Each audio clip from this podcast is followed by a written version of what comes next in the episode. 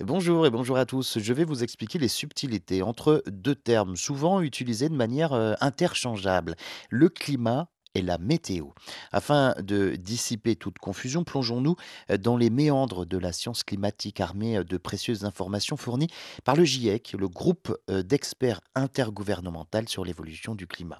Commençons par démystifier le climat. Selon le GIEC, le climat ne se limite pas à une simple discussion sur la météo quotidienne. Non, le climat est une bête complexe, une description statistique du temps sur plusieurs années, généralement euh, 30 ans selon euh, l'OMM, l'Organisation météorologique mondiale.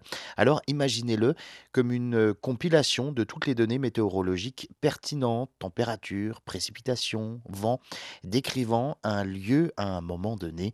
C'est essentiellement une photo hein, euh, à long terme de l'atmosphère au-dessus d'une région. Le mot climat lui-même, dérivé du grec climat avec un K, K-L-I-M-A, signifie inclinaison, soulignant le rôle crucial du Soleil et de l'énergie qu'il fournit à notre planète.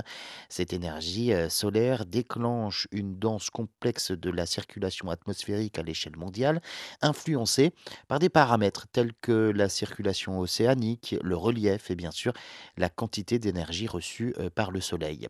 Passons euh, maintenant à la météo, qui est comme le cousin turbulent du climat. La météo est une évaluation du temps à très court terme avec des données instantanées et locales telles que la température, les précipitations, la pression aussi et bien plus encore. Imaginez la météo comme un spectacle quotidien tandis que le climat est le scénario à long terme.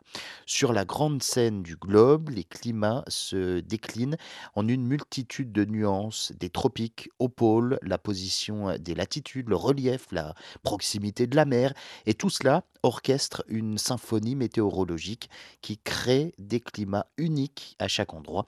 Par exemple, la Floride et l'Espagne partagent un climat similaire malgré une différence de latitude de près de 1000 kilomètres grâce à l'influence du Gulf Stream, une gigantesque autoroute océanique.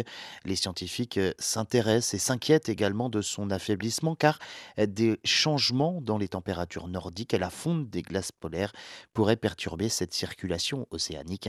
L'arrêt potentiel du Gulf Stream pourrait même causer des hivers canadiens en Belgique, mais pour le moment, euh, c'est une, une hypothèse qui est donc encore improbable. Alors, les différences entre climat et météo ne sont pas simplement des jeux de mots, ce sont des concepts scientifiques profonds qui nous aident à comprendre la nature dynamique de notre planète.